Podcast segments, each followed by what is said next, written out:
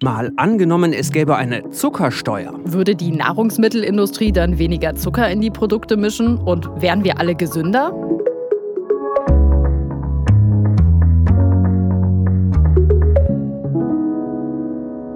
Mein Name ist Justus Kliss. Und ich bin Birte Sönnigsen und wir arbeiten im Team des ARD Hauptstadtstudios in Berlin. Und jede Woche spielen wir ja hier im Podcast ein Zukunftsszenario durch. Diesmal schauen wir, was es bedeuten würde, wenn es eine Steuer auf Zucker gäbe. Dann könnte die Tagesschau in Zukunft vielleicht so klingen. Seit Einführung einer Zuckersteuer vor drei Jahren ist die Zahl der Übergewichtigen deutlich gesunken. Laut den Daten des Robert Koch Instituts ist auch die Zahl der an Diabetes erkrankten Kinder um 30 Prozent zurückgegangen. Auch die Lebensmittelindustrie zieht eine positive Zwischenbilanz. Nach Angaben der Branche gebe es keine Umsatzeinbußen.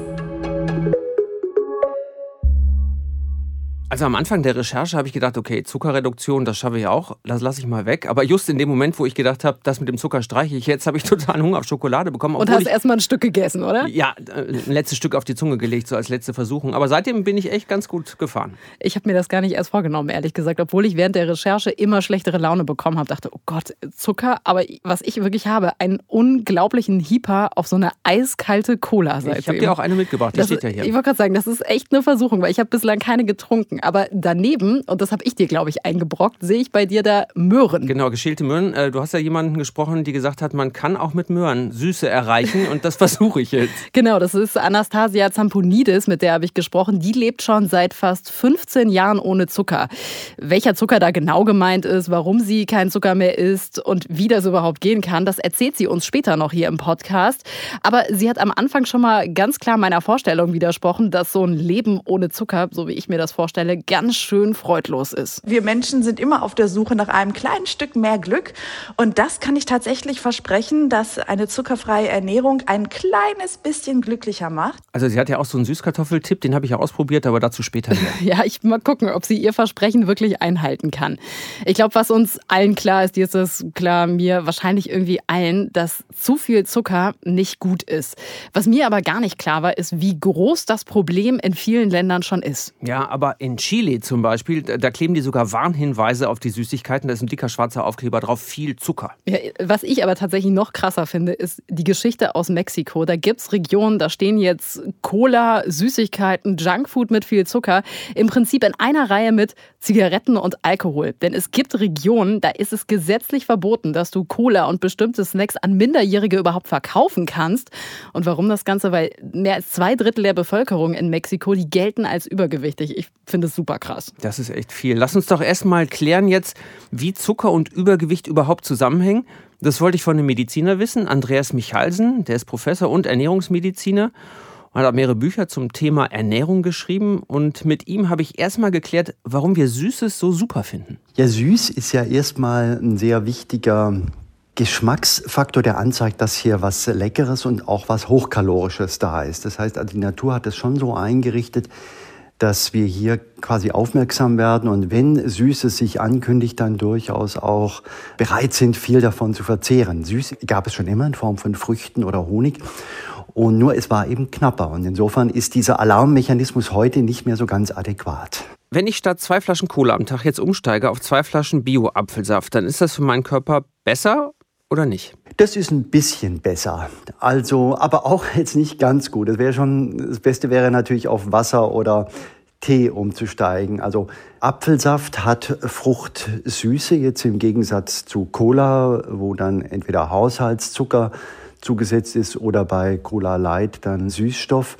Und diese, man weiß von den Fruchtsäften, mit Ausnahme von Orangensaft, dass sie durch den hohen Fruchtzuckergehalt doch letztlich fast so negative Wirkungen haben wie Süßigkeiten, die man sonst ja auch eher meiden möchte. Also Apfelsaft ist kein guter Ersatz. Okay, bei Getränken habe ich es verstanden. Was ist denn, wenn ich statt Zucker mit Honig oder Agavendicksaft süße? Ist das dann weniger schädlich für den Körper? Und macht das nicht einen Unterschied?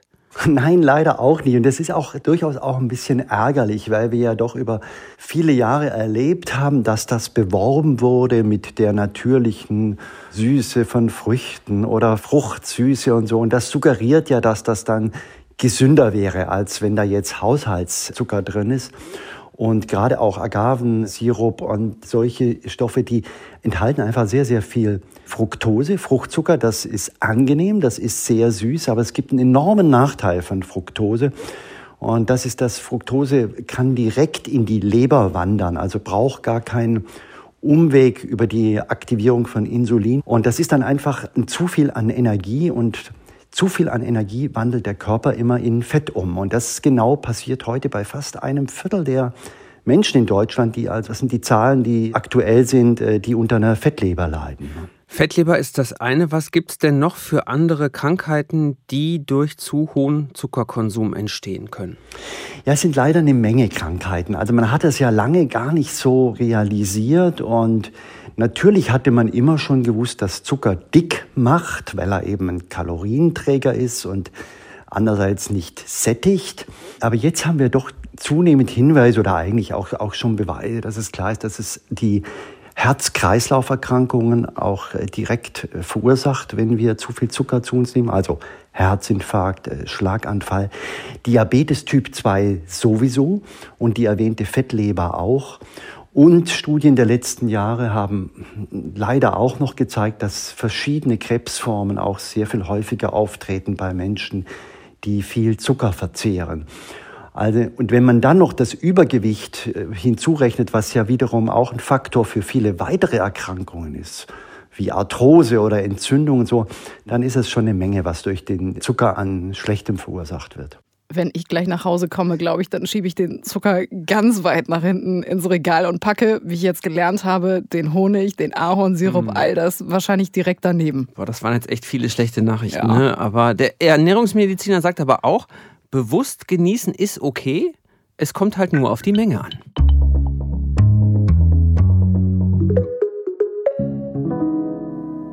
Also die Zahlen aus Mexiko, da habe ich mich schon echt erschrocken, muss ich sagen. Und ich habe auch gerade gelernt, für Deutschland sehen die Zahlen, wenn wir uns die genauer angucken, auch nicht viel besser aus. Ein Viertel der Deutschen sind adipös, also wirklich fettleibig. Das ist ein hässliches Wort, ne? aber das heißt ja, dass 20 Millionen Menschen in Deutschland zu dick sind, also gesundheitsgefährdend dick. Und der Ernährungsmediziner Michalsen hat ja gesagt, ein Viertel haben eine Fettleber verursacht durch zu viel Zuckerkonsum. Also auch durch zu viel Zucker, mhm. ja. Und in vielen anderen Ländern, da sieht das nicht anders aus. Auch hier bei uns in Europa, wir haben zum Teil darauf aber reagiert und eben eine Zuckersteuer eingeführt. Ja, also wusste ich von England Zuckersteuer, mhm. aber danach kam ich mir so ein bisschen vor wie im Reisebüro. Das ist krass, ne? Ja, äh, mehr als 30 Länder von Fidschi über Chile bis Europa. Das hatte ich auch nicht auf dem Schirm, noch weniger auf dem Schirm. Aber tatsächlich, wie viele Länder in Europa schon irgendeine Form von Zuckerbesteuerung eingeführt haben. Zum Teil auch nur in Teilen des Landes. Das gilt zum Beispiel für Belgien hat eine, Frankreich, Portugal, Teile von Spanien und in Finnland. Da gab es sogar bis 2017 eine Steuer auf Süßigkeiten und Eiscreme. Boah, Süßigkeitensteuer ist aber eine Ausnahme, oder? Ja, eigentlich stehen da immer die süßen Getränke im Fokus, weil die sind leichter zu besteuern. Das ist organisatorisch viel leichter. Das hat mir auch Renke Schmacker erklärt. Er ist Wirtschaftswissenschaftler und der hat sich intensiv mit Zuckersteuern beschäftigt. In den meisten Ländern stehen Softdrinks und Limonaden im Fokus der Steuer. Das liegt, denke ich, hauptsächlich daran, dass es einfach verwaltungstechnisch deutlich leichter durchzusetzen ist. Und gerade in der EU ist so eine Steuer auch leichter mit den strengen Regeln des EU-Binnenmarktes zu vereinbaren. Softdrinks und Limonaden stehen außerdem im Fokus, weil sie in der Regel so gut wie keine Nährstoffe enthalten und kein Sättigungsgefühl beim Konsumenten erzeugen und deswegen einfach nur quasi ein zusätzlicher Mehrkonsum von Zucker darstellt. Und was noch dazu kommt, ist, dass es auch besonders häufig von Kindern und Jugendlichen konsumiert wird. Und hier nimmt man an, dass gerade Kinder und Jugendlichen die negativen Langzeitfolgen weniger berücksichtigen. Jetzt ist es ja so, dass in Deutschland gerade gar nicht ernsthaft darüber diskutiert wird, eine Zuckersteuer einzuführen. Aber glauben Sie, dass die einen Effekt haben könnte? Also grundsätzlich denke ich schon, dass das einen Effekt haben kann. Also die Vorteile von der Zuckersteuer auf Softdrinks und Limonaden ist auf jeden Fall, dass es sehr zielgenau auf die wirklich schädlichsten Produkte ist. Also man hat hier dann nicht die Probleme, dass man auch Produkte mitbesteuert, die vielleicht einen hohen Nährwert haben oder wo man eigentlich den Konsum gar nicht so sehr reduzieren möchte. Wenn man die Erfahrungen aus den anderen Ländern mal grob zusammenfasst, kann man sagen, dass eine so eine zehnprozentige Steuer führt auch ungefähr zu einem zehnprozentigen Rückgang im Konsum. Also beispielsweise in Mexiko hat zu einem relativ starken Rückgang im Konsum von Softdrinks geführt.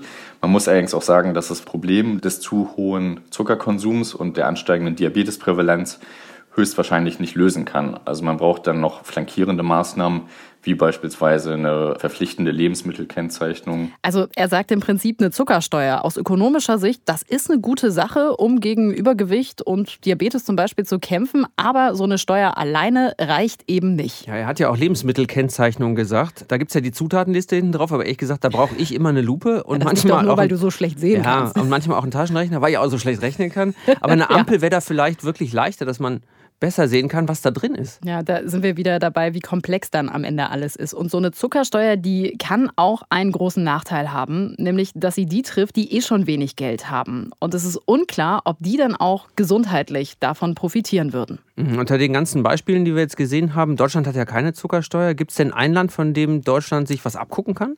Ja, der Ökonom Renke Schmacker, der sagt, so wie die Briten das mit ihrer Zuckersteuer machen, das findet er ziemlich vielversprechend, weil diese Zuckersteuer, die nimmt sowohl die Konsumenten in den Blick, also dich und mich, damit wir weniger Zucker trinken, aber auch die Unternehmen. Für die gibt es nämlich einen Anreiz, einfach weniger Zucker in ihre Getränke zu mischen. Wie funktioniert denn das genau bei den Briten?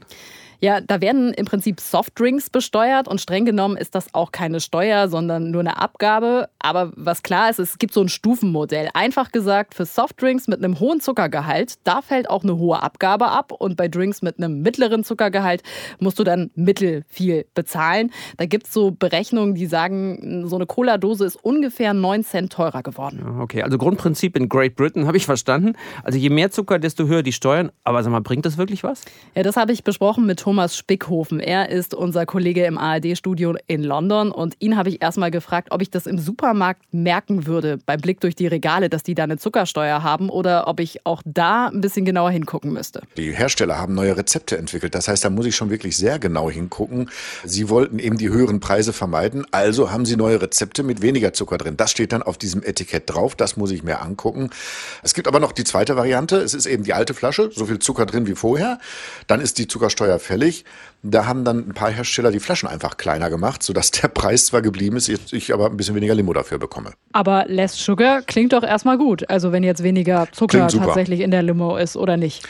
Klingt super. Wie gesagt, es gibt halt noch die alte Limo, in der immer noch ganz normal Zucker drin ist und es gibt die neuen Rezepte und es gibt inzwischen so ein paar Untersuchungen, was das denn für den Verkauf bedeutet hat. Ich habe die letzten Zahlen im Herbst letzten Jahres mal gesehen. Da hieß es, es wurden zwar mehr Drinks verkauft, auf denen Zuckersteuer lag, aber insgesamt wurde weniger Zucker konsumiert. Klingt rätselhaft, ist aber so, weil die Konsumenten greifen eben auf die reduzierten Drinks zurück, auf denen immer noch Zuckersteuer drauf ist, aber in denen weniger Zucker verbraucht wird. Und eine aber, Zahl. Aber das klingt doch jetzt so, als wäre das der Effekt, den man vorher haben wollte. Die Leute konsumieren weniger Zucker, oder nicht? Genau, das ist auch genau der Effekt. Das ist übrigens auch der Grund, warum viele Kampagnenleute sagen, dann müssen wir diese Zuckersteuer auch auf andere Lebensmittel, zum Beispiel Brot oder so, drauflegen oder auch auf Fastfood, weil es scheint ja zu wirken. Ja, es gibt Zahlen, die belegen, dass weniger Zucker konsumiert wurde. Ob das Ganze jetzt wirklich langfristig die Folge hat, dass die Leute weniger fettleibig sind, muss man sehen. Hier gibt es ja ganz viele Fettleibige in Großbritannien. Ob das wirklich langfristig so eine Folge ist, das muss man erst noch sehen. Vielleicht kannst du noch mal erzählen, warum sie überhaupt eingeführt wurde. Warum hat man sich dafür entschieden? Weil es hier eine Untersuchung gab, der zufolge die Briten einfach für sich viel zu süß ernähren. Ich erlebe das ja selbst, seit ich hier lebe. Ich habe alles Mögliche an Säften, an Wurst und sogar am Brot ausprobiert, wo ich immer gemerkt habe, es ist echt verdammt süß. Und die haben festgestellt, dass über die Hälfte der Erwachsenen als fettleibig gilt, zwei Drittel der Kinder in die Tendenz gehen. Und dann haben sie gesagt, wir müssen da was machen. Fazit, diese Form der Zuckersteuer führt dazu, dass die Briten weniger Zucker zu sich nehmen. Erste Studien zeigen jetzt, der Zuckergehalt in den Getränken Getränken. Der ist um 30 Prozent gesunken. Also die Hersteller mischen da einfach ein bisschen weniger Zucker rein. Gleichzeitig kaufen die Menschen aber mehr 40 Prozent mehr Wasser und eben Getränke mit weniger Zucker drin. Was aber unklar ist, ob die Briten jetzt auch gesünder sind. Da gibt es nämlich noch nicht so viele Studien und mhm. Überraschung, Corona hat auch da in der Forschung einiges durcheinander gebracht. Weil wir haben ja schon gelernt, weniger Zucker durch Softdrinks muss nicht automatisch bedeuten, dass man auch gesünder ist. Denn wir haben ja von Dr. Michalsen schon gelernt, der Umstieg von Cola auf Bio-Apfelsaft wäre jetzt auch nicht unbedingt gesünder, ne, Justus? Nee, nee, das stimmt. Also wenn man sich das nochmal genau anguckt, der Bio-Apfelsaft hat ja viel Fruchtzucker und äh, der umgeht ja alles und geht direkt in die Leber. Und wenn das nicht als Energie umgewandelt wird, dann macht die Leber da einfach mal Fettzellen draus. Und man darf ja nicht vergessen, 200 Milliliter Apfelsaft, das sind 20 Gramm Zucker auch nicht so gut, wenn man die dann trinken würde. Spannend finde ich übrigens auch, wenn wir noch mal ein bisschen in Großbritannien bleiben, der britische Premierminister Boris Johnson, der war eigentlich total gegen eine Zuckersteuer, wollte die auch wieder abschaffen und schwupps, eine Covid-Erkrankung später und das Ganze sieht ganz anders aus. Wieso? Was, was, ja, er sagt, er selber er war ja erkrankt und er hatte nur so einen schweren Krankheitsverlauf, weil er eben so übergewichtig ist, sagt er. Und er sagt, da bin ich ja nicht alleine, das geht vielen Briten so. Also, wir müssen gesünder werden, da muss sich was ändern. Deswegen könnte es sein, dass die Zuckersteuer in Großbritannien sogar noch verschärft wird, meint unser Korrespondent in London. Das kann ich mir gut vorstellen, weil Boris Johnson da eine ganz klare Linie fährt und äh, ja tatsächlich auf seine Erfahrung im vergangenen Jahr mit seiner Corona-Erkrankung verweisen kann. Und weil es auch jedem klar ist, dass hier die Lebensmittel zu süß sind und weil nun nachweislich die Zuckersteuer eine Wirkung erzielt hat und die Freiwilligkeitsvereinbarung, die man für feste Nahrungsmittel geschlossen hat, nicht die Wirkung erzielt hat. Also ich kann mir schon vorstellen, wenn mal andere politische Themen tatsächlich wieder diskutiert werden können, dass das relativ weit oben landet.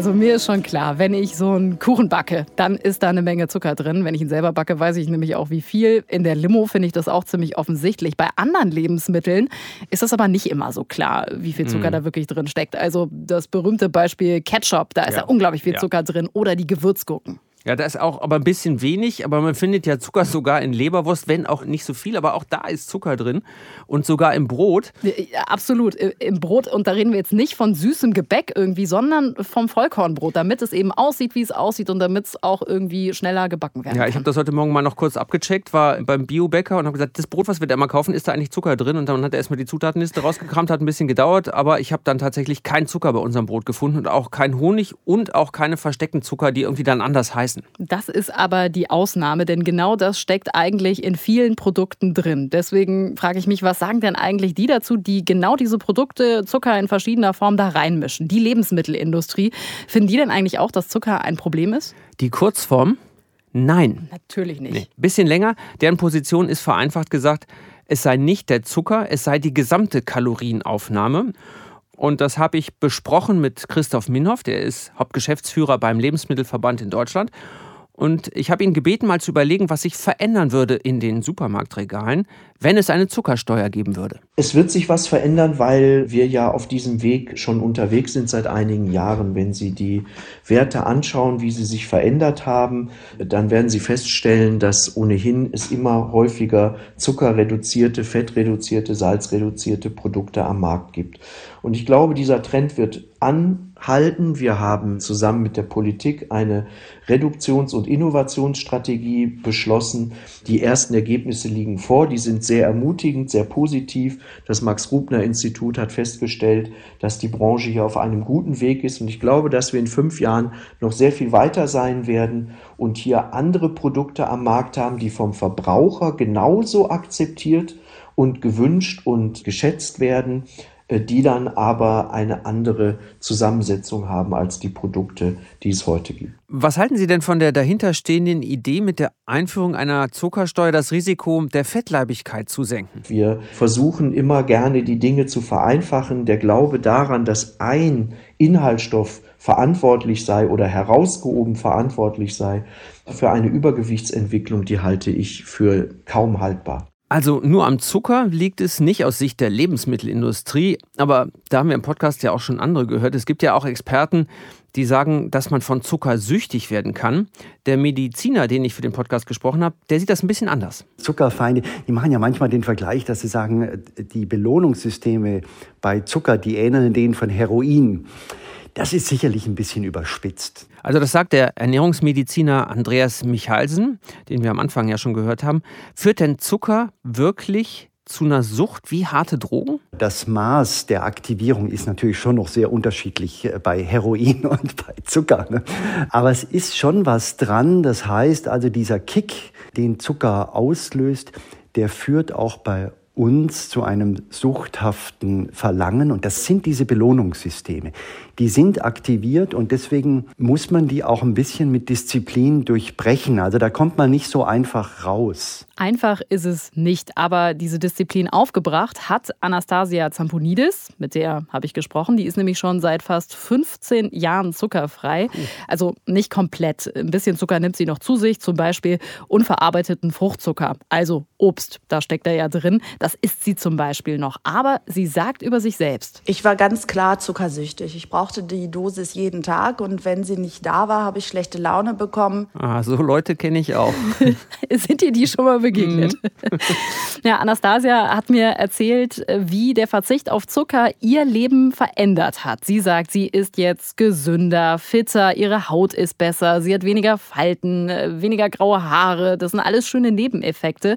Aber sie sagt, sie ist vor allem glücklicher. Und das hat sie mir auch nicht irgendwie so missionarisch erzählt, so als müsste ich jetzt auch aufhören, Zucker zu konsumieren, sondern sie wollte mich überzeugen, dass das eben der Weg ist, den sie eingeschlagen hat. Und der hat ihr Leben verändert, aber auch ihren Geschmack. Für mich ist halt ein Glas Orangensaft oder Apfelsaft so abartig süß, dass ich das gar nicht pur trinken könnte. Ich trinke auch gar keinen Saft mehr, weil ich esse ja lieber einen Apfel. Und wenn ich auf einer Party bin und es mal richtig krachen lassen will, dann trinke ich eine Apfelschorle. Und auch das ist noch wahnsinnig süß für mich. Also das ist eine reine Konditionierung und der Geschmack ändert sich generell. Also ich esse, ich äh, schmecke alles äh, viel nussiger, fruchtiger, kerniger, voller. So ähnlich wie eben, das, wenn ein Raucher aufhört zu rauchen, der schmeckt ja dann auch alles ganz voller und anders. Also wenn ich zum Beispiel eine Süßkartoffel im Backofen grille oder einen Hokkaido-Kürbis, ist das für mich so extrem süß wie früher eine Tafel Schokolade. Das muss man sich mal vorstellen. Ich habe also dieselben Glücksgefühle, da kommen wir wieder zum Ausgang.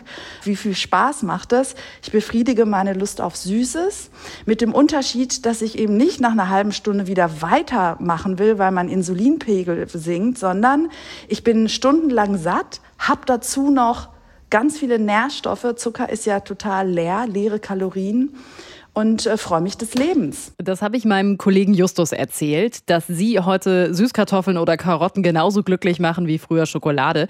Und seit wir diese Folge machen, versucht Justus zumindest ein bisschen weniger Zucker zu essen. Und der bringt jetzt immer Karotten mit zur Arbeit.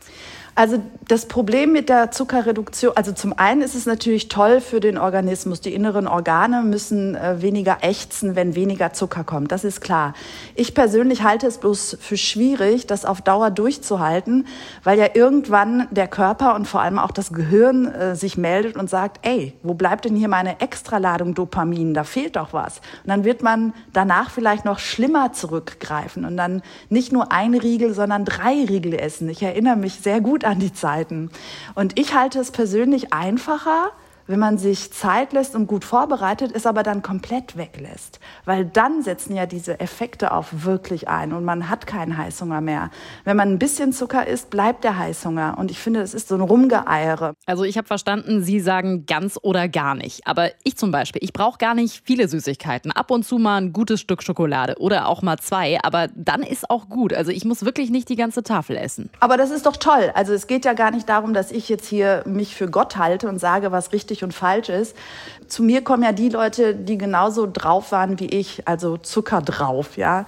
Und wenn jemand sagt, ich schaffe das und mir geht's gut, dann gibt es ja auch keinen Grund, etwas in seinem Leben zu ändern. Also man braucht ja immer einen guten Grund. Halten Sie denn eine Zuckersteuer in Deutschland für sinnvoll oder muss das am Ende jeder und jede für sich entscheiden, wie viel Zucker gut ist? Dass es nur der Verbraucher in der Hand hält, das halte ich für sehr unfair.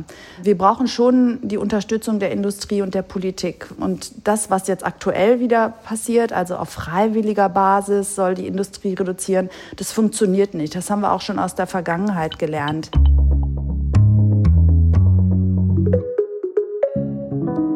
Also wir haben jetzt ganz viel gehört, was Zucker alles mit uns so anstellen kann. Auch äh, gelernt, wie ein Leben mit weniger Zucker oder ganz ohne Zucker aussehen kann. Ja, und wir haben auch gelernt, in wie vielen Ländern es schon eine Zuckersteuer gibt und was sie bringen kann. Deswegen lass uns doch mal das alles jetzt mal zusammenfassen. Ja, im besten Fall könnte es mit einer Zuckersteuer so laufen. Die Zuckersteuer führt tatsächlich dazu, dass die Menschen gesünder werden. Es gibt weniger stark Übergewichtige. Vor allem Kinder erkranken seltener an Diabetes. Erwachsene haben weniger Herzinfarkte, Schlaganfälle und erkranken auch seltener an Krebs. Die Lebensmittelunternehmen verändern ihre Rezepturen und verwenden weniger Zucker.